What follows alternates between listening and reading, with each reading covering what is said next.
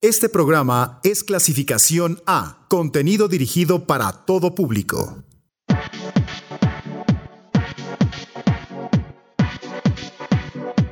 Esto es Aldaba. Abre la puerta a la vinculación.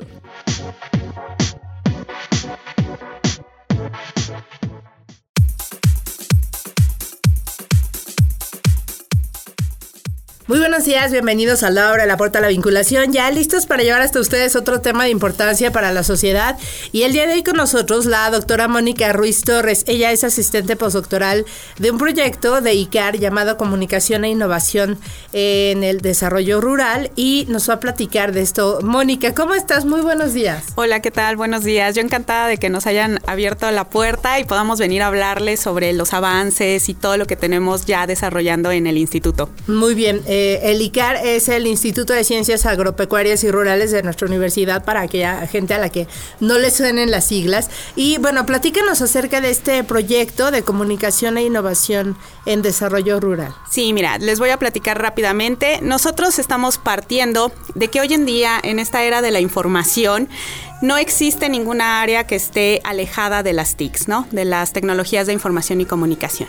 Y bueno, en zonas rurales el uso de las TICs es muy importante. Incluso hay eh, autores que dicen que el uso de las TICs ha llevado a innovar en políticas educativas en estas zonas, ¿no? Además, hemos detectado con años de investigación que el uso y adopción de tecnologías en sistemas productivos llega a aumentar la rentabilidad de muchos de los sistemas. El caso, por ejemplo, de la producción de leche, ¿no? Que si nosotros innovamos en tecnologías de alimentación, podemos hacer un sistema más rentable. La idea del proyecto es justamente analizar cómo es que las TICs han impactado en el uso y adopción de tecnologías. De ahí el nombre de Comunicación e Innovación para el Desarrollo Rural. Es un proyecto que está financiado por CONACID.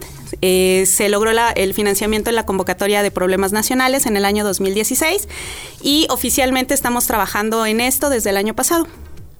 Ok, em, ¿cuáles son, digamos, las ramas que tiene o cómo está estructurado más bien este proyecto? Ajá, mira, el proyecto está estructurado en dos fases. La primera fase ya la tenemos trabajada, que es justamente lograr una caracterización de los productores para ver, vamos, eh, qué tecnologías están usando en los sistemas de producción de leche, qué tipo de tecnologías de información y comunicación son afines a los productores o qué es lo que ya están utilizando.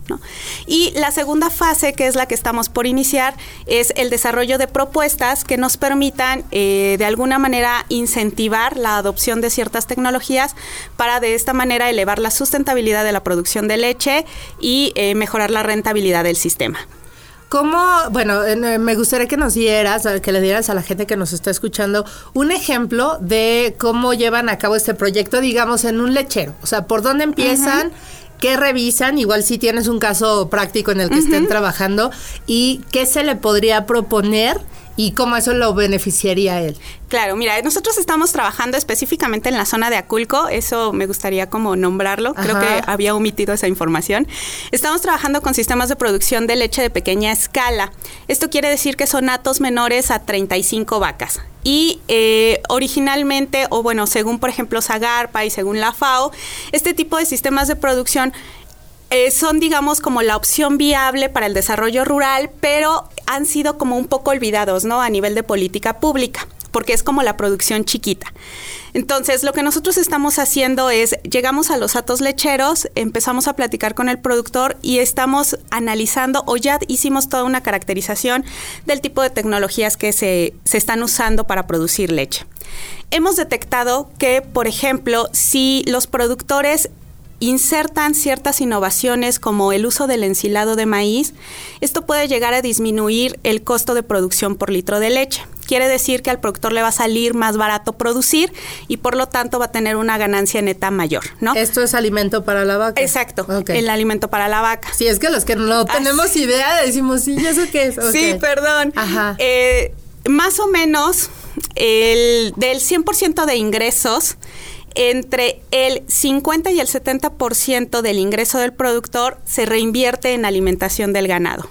O sea, estamos diciendo que el 70, de, no sé, de un peso ganado, 70 centavos se tienen que reinvertir para que la vaca coma. Y la ganancia es de 30 centavos. Exacto. Si nosotros usamos ensilado, por ejemplo, Ajá. podemos lograr que en lugar de 70 centavos reinvertidos, se reinviertan solo 50 y- o Ok. 52 centavos. Ajá. Y entonces la ganancia neta aumentaría. Claro.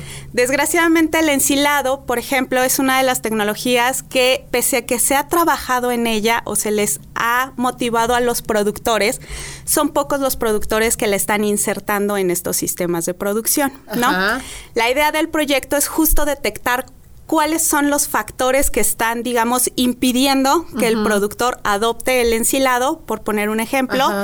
Y una vez detectando estos factores, poder crear o poder diseñar políticas de comunicación que nos permitan la difusión de la tecnología. ¿no? Claro. Ah, muy bien. Y eh, bueno, digamos con cuántos productores están trabajando, de qué tamaño es este proyecto. Es un pro- ahorita tenemos una base de datos con aproximadamente 220, 230 productores cooperantes. Esto no quiere decir que sean todos, o sea, hemos trabajado todavía con más. Estamos tratando de abarcar una muestra representativa en esta zona noroeste. Ajá. El instituto lleva ya cerca de 10 años trabajando con este tipo de productores. Entonces, no solamente son 230, ¿no? So- digamos que son muchísimos más, pero bueno, ahorita cooperantes dentro del proyecto, solo 230 aproximadamente. Muy bien, si te parece bien, Mónica, vamos en este momento a hacer una pausa musical. Vamos a escuchar una de las propuestas de Uniradio esta semana y regresamos contigo para que nos sigas hablando de este proyecto de comunicación e innovación en desarrollo rural. Gracias. Sí.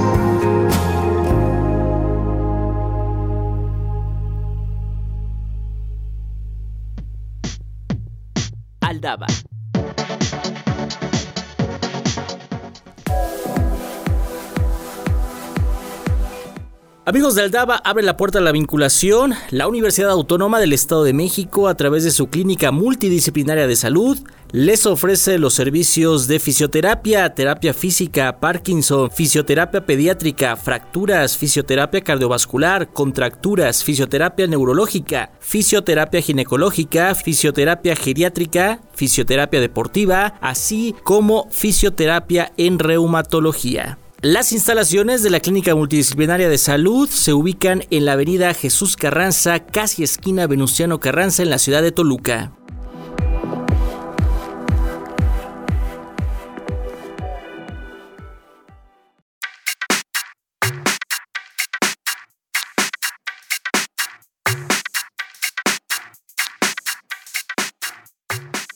Estamos de vuelta en Aldaba abre la puerta a la vinculación. Si recién nos están sintonizando con la doctora Mónica Ruiz Torres, ella es asistente postdoctoral de un proyecto que se gesta en ICAR sobre comunicación e innovación en desarrollo rural. Ya nos, platica, ya nos platicaste, Mónica, de qué va este proyecto, eh, que de momento hay 230 productores de Aculco eh, que se están estudiando y a los que se pretende ayudar a través de, pues, de sistemas de comunicación e innovación para que su ganancia sea mayor. Y bueno, ¿quién está involucrado en este proyecto? ¿Qué gente participa en él? Fíjate que es un proyecto interinstitu interinstitucional. Eh, trabajamos con una red de colaboración. Estamos eh, o investigadores de la Universidad de Reading están colaborando junto con investigadores del ICAR, en específico un investigador de nombre Peter Dorward, que eh, todo su trabajo es muy conocido a nivel internacional porque él se dedica al análisis de adopción de tecnología y de, de modelos psicosociológicos que permiten este tipo de adopciones tecnológicas.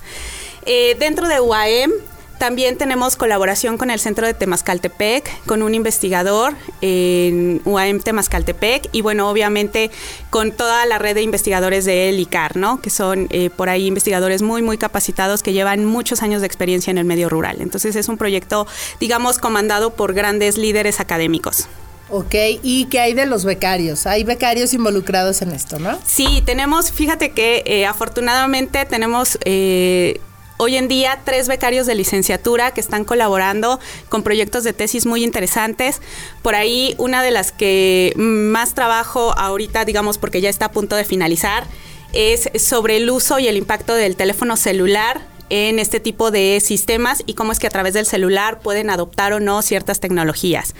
Tenemos por ahí otra becaria de licenciatura que está trabajando con el impacto de ciertas TICs para la adopción de tecnología, pero ella lo está haciendo desde una perspectiva de género, ¿no? Lo cual es sumamente importante porque introduciendo esta perspectiva de género, digamos, el ICAR está eh, introduciéndose en nuevas temáticas que anteriormente, digamos, como que no se habían estado tocando tanto, ¿no? Ok. Y tenemos por ahí otra becaria que está trabajando con la adopción de ecoinnovaciones, que bueno, hoy en día es un tema muy, muy importante, ¿no? Porque necesitamos producir y necesitamos producir sin impacto a la naturaleza. Claro, no es que sea un tema de moda, es un tema necesario porque ya hay que adoptar todos estos procesos eh, que sean amigables, ¿no? Con el medio Claro. ambiente. Sí, entonces, bueno, el trabajo de tesis de esta chica justo va en analizar los factores que permiten la, eh, digamos, la toma de decisiones para la adopción de una u otra ecoinnovación, ¿no? Muy bien. Y aprovechando este espacio, me gustaría hacer como un comercial. Ajá, adelante. Resulta que tenemos espacio para introducir a un becario más. Nos gustaría que fuera un alumno de la Facultad de Ciencias de Comunicación, porque nos gustaría trabajar justo en el desarrollo de una estrategia de comunicación para motivar a los productores a la adopción de tecnologías de bajo costo y de tecnologías de alimentación, ¿no? Como el, el ensilado, ¿no? Como ya lo habíamos hablado. Entonces sí estamos muy interesados en que chicos entusiastas quieran de- eh, que quieran desarrollar su tesis con nosotros, pues se puedan acercar y podamos hablar. El proyecto les ofrece una beca de manutención mensual por un periodo de 12 meses y digamos que la única condición es que el chico al cabo de esos 12 meses pueda terminar su tesis y pueda titularse. Entonces ya le ponen todo, digamos, porque el tema ya está, solo es alguien que sea entusiasta, que desarrolle el tema, que además va a recibir una beca durante un año y, y, pues se va a titular a través de esta tesis, ¿no? O sea, porque además es una tesis que va a estar asesorada ya finalmente por, por gente que lleva a las riendas de este proyecto como ustedes. Sí, así es. Entonces, en realidad, eh, creo que es una muy buena opción para Claro. que chicos entusiastas de la Facultad de Comunicación se acerquen con nosotros.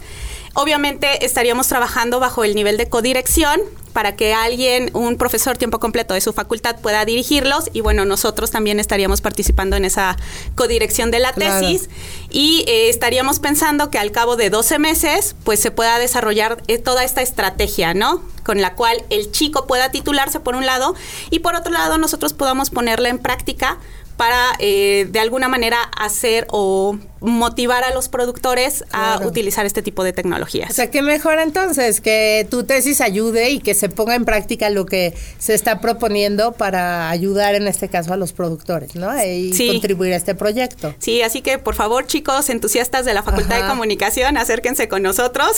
Oye, ¿tiene que estar ahorita estudiando como en su último año o puede ser gente que ya salió de la carrera pero que no haya concluido su eh, pues su titulación porque no ha hecho la tesis? ¿Hay algún requisito al respecto? El único requisito es que tengan más del 80% de los créditos.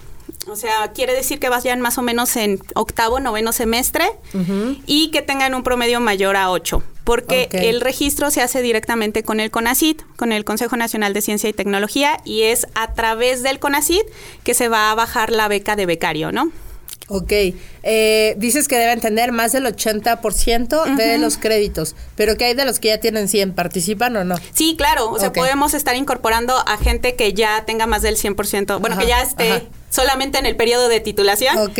Y eh, evidentemente el requisito del promedio es el mismo, ¿no? Que sea Muy mayor bien. del 80%. Del Ah, 8, mayor de ajá, 8. mayor de 8. Sí, pues, mayor ok, de muy bien, muy bien. Bueno, hecho el comercial, ¿qué más nos quieres platicar de este proyecto? Eh, bueno, hemos tenido, o ahorita que estábamos por terminar esta primera fase del proyecto, estamos eh, entregando resultados, digamos. Eh, el equipo de trabajo ha estado participando en congresos tanto nacionales como internacionales. El último congreso al que asistió, al que sí, al que asistió el responsable técnico del proyecto fue justo en España, en donde dimos a conocer parte de cómo es que las redes de productores pueden apoyar a la eh, difusión de innovaciones tecnológicas, ¿no? Por ahí tenemos también otro par de trabajos aceptados en congresos nacionales, como el de la Asociación Mexicana para la Producción Pecuaria, el. AMPA 2019 en Oaxaca, y hemos tenido por ahí varios artículos de divulgación y de eh, producción científica, ¿no? Que también pueden estar consultando eh, con base o todo ello resultado de este proyecto. Muy bien, Moni. Oye, ¿y cómo ha sido tu experiencia en ICAR? ¿Tú qué formación tienes y cómo llegaste aquí y cómo te integraste a este proyecto? Ok, mira, yo estudié eh, tanto maestría y doctorado en ICAR. Ajá. Mi maestría y doctorado fueron en ciencias agropecuarias y recursos naturales. Y ¿Y trabajé. qué, forma- qué licenciatura tenías? Soy antropóloga social de formación Ajá. inicial. Entonces, eh, me involucré en proyectos de desarrollo rural en el instituto. Ahí hice mi tesis de maestría y doctorado. Y una vez terminando, eh, digamos, el doctorado, tuve la posibilidad de hacer un postdoctor- postdoctorado en la Universidad Autónoma de San Luis Potosí. Ahí trabajé con productores de cabras y me di cuenta de lo importante que es la adopción de tecnologías para mejorar la rentabilidad de los sistemas productivos. El ambiente geográfico en el altiplano potosino es totalmente diferente a lo que conocemos aquí en el Estado de México, ¿no? Claro. Y entonces, eh, realmente eh, adoptar tecnologías allá puede ser una gran diferencia entre que el sistema productivo sea rentable o no.